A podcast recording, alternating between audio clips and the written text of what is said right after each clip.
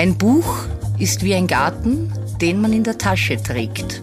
Das Superfly Buch der Woche von Buchhändlerin Anna Jeller.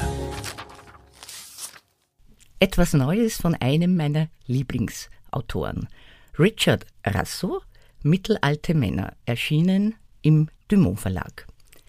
Das ist die Geschichte des William Henry Hank Devereux Jr., der mit Anfang 50 leichte Beschädigungen seines Lebens hinnehmen muss.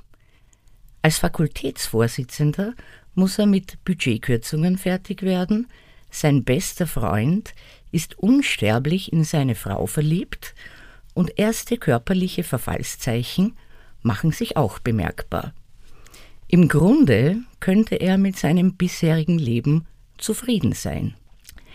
Er hat nicht ohne Erfolg einen Roman veröffentlicht, ist glücklich verheirateter Vater zweier Töchter und bisher ist es ihm immer gelungen, sich durchs Leben zu lavieren. Russo liefert mit diesem Roman erneut unheimlich treffende Charakterstudien, nicht nur von Männern. Er hat unheimlich viel Witz und eine Liebe zu seinen Figuren.